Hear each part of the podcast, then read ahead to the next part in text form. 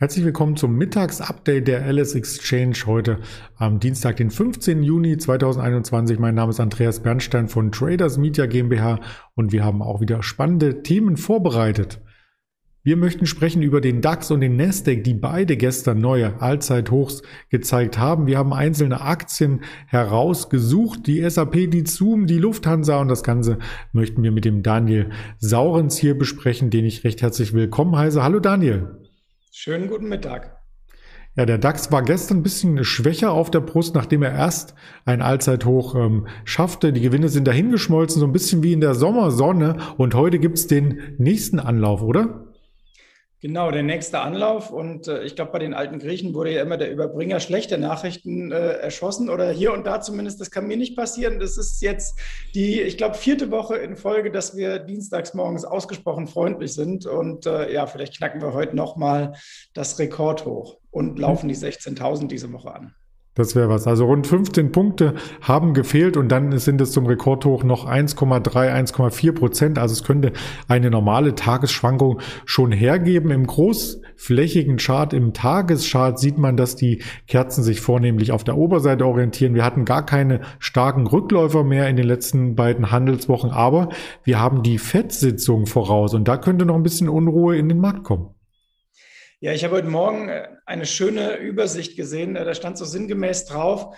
Also die Renditen für Schrottanleihen sind am Boden, äh, die Zinsen sind bei Null, die Häuserpreise sind auf dem Top, die Asset-Klassenpreise generell auch über den Aktienmarkt sind auf dem Top. Die Arbeitsmärkte laufen wieder prächtig und es wird Konjunkturprogramm nach Konjunkturprogramm ausgerollt.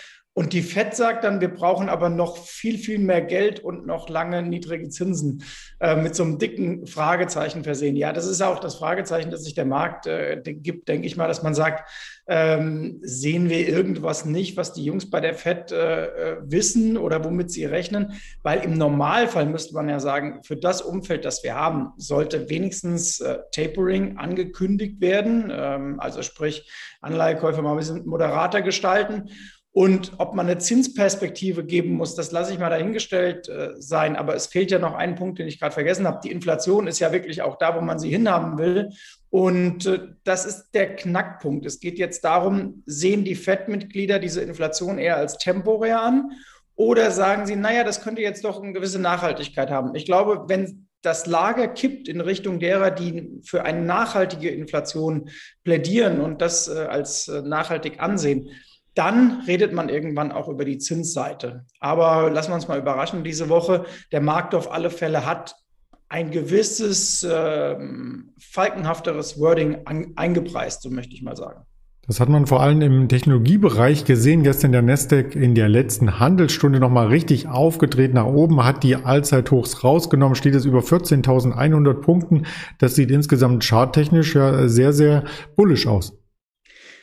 Genau, und die Nasdaq reflektiert eigentlich das, was äh, auch dieser, äh, dieses große Umfeld hergibt. Also immer wenn du an diesen Sollbruchstellen bist äh, zwischen äh, Wirtschaftserholung und dass dann erste Diskussionen auftauchen um das äh, monetäre Umfeld, dann rumpelt es ein bisschen bei den Aktien, die ja zinssensitiv sind, also die billiges Geld brauchen. Dazu gehören ja auch viele Tech-Titel. So, dann setzt man sich in dieses neue Umfeld rein und verarbeitet das und dann kann es wieder weiter hochgehen. Man sieht das sehr schön, wenn man Nasdaq und DAX gegenüberstellt. Der, beide liegen jetzt auf Rekordhoch, aber beim DAX ging das deutlich smoother und gemächlicher voran. Beim S&P 500 im Grunde genommen auch. An der Nasdaq haben wir ja im Grunde so einen zweifachen Rücksetzer gehabt und dann erst den Schub nach oben. Also da musste man sich erst finden und auch über den Index hinweg so eine rollierende Korrektur vollziehen, die in dem Maße ja im DAX nicht zu sehen war. Wenn man die beiden Indizes vergleicht, ähm, heißt das ja nicht, dass auch automatisch die Tech-Werte im DAX die besseren Werte sind. Da haben wir uns auch einen herausgesucht, der eben noch so ein bisschen nachhinkt und das ist die SAP.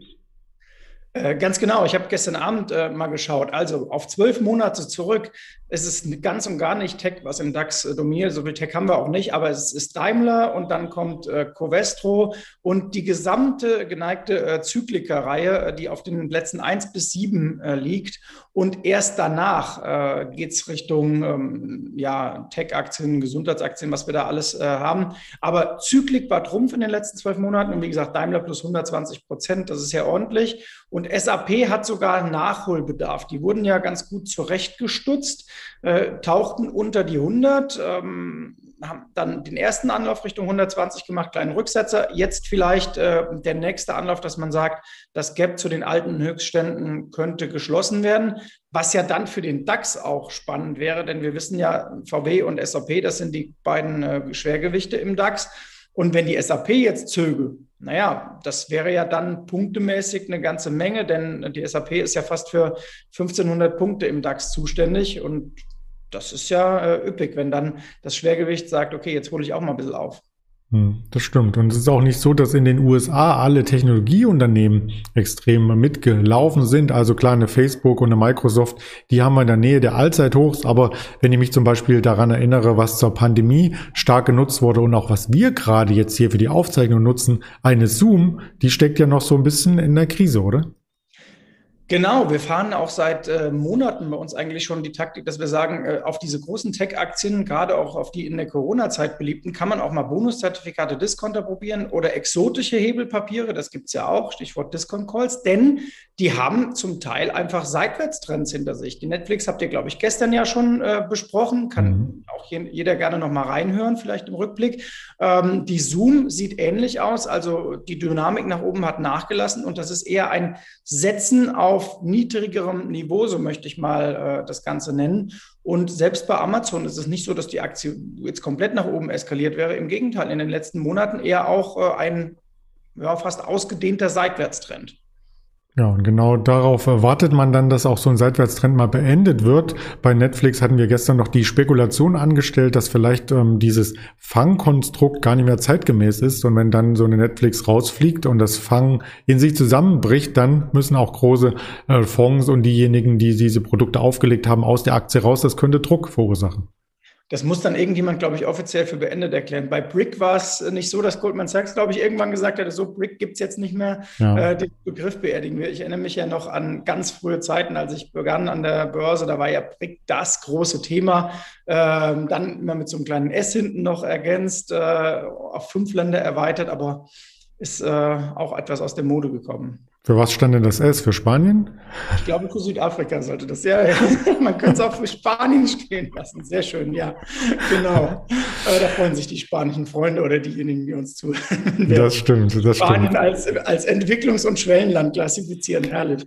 Aber eine gute Überleitung ist das natürlich zum nächsten Thema, denn die Lufthansa greift zu außergewöhnlichen Maßnahmen, um uns deutsche Urlaubswilligen nach Spanien zu bringen. Und zwar mit Jumbo-Jets geht's jetzt ab nach Mallorca auf zwei Etagen vollgestopft, will ich schon fast sagen, mit Reisewilligen und Sonnenhungrigen. Ähm, das bringt der Lufthansa am Ende nochmal einen extra Umsatz oder ist das mehr so auf Sparflamme expandieren? Ja, das bringt schon nochmal Umsatz und die Lufthansa hat ja auch ihre ganz spezielle Beziehung zu äh, Spanien und zu Mallorca. Klar, das verbinden die meisten damit. Äh, die Entführung der Landshut damals war übrigens, ich glaube, mit der Kennung 181 ein Flug Palma nach Frankfurt.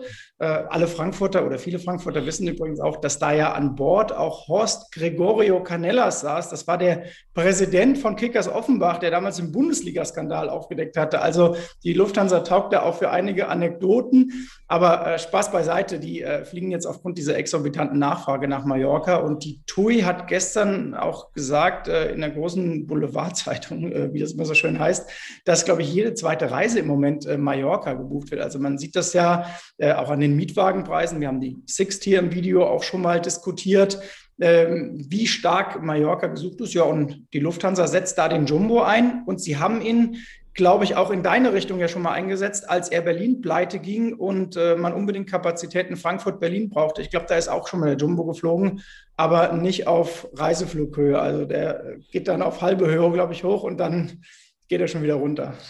Krass, also was es nicht alles gibt. Auch eine Hertz übrigens äh, gestern nochmal mit einem neuen Mehrjahreshoch.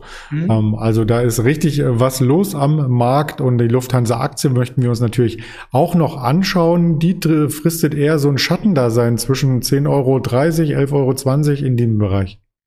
Genau, die Kapitalerhöhung äh, ist ja ante portas, wenn man so will. Und jetzt haben wir einen breiten Seitwärtstrend bei der Lufthansa zuletzt gesehen. Ich glaube, es liegt an zwei Sachen. Erstmal der Staatseinfluss und dann muss man natürlich ähnlich bei, bei der TUI gucken, was ist der Gesamtkonzern wert, weil man kann ja nicht einfach den alten Kurs nehmen und sagen, äh, da soll sie wieder hin, sondern ich muss ja in Marktkapitalisierung auch rechnen.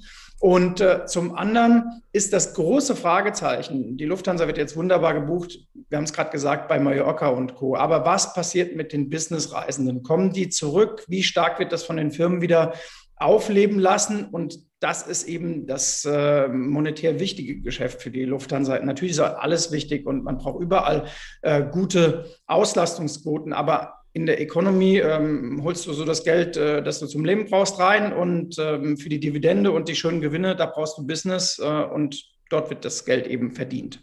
Falls es eine Dividende gibt, der Staat möchte auch irgendwann seine Gelder genau. zurückhaben, schätze ich. Genau, äh, und die Lufthansa hat ja auch schon angekündigt, dass man das, wenn möglich, äh, rasch dann tun mhm. will die Gelder ja. zurückgeben. Okay.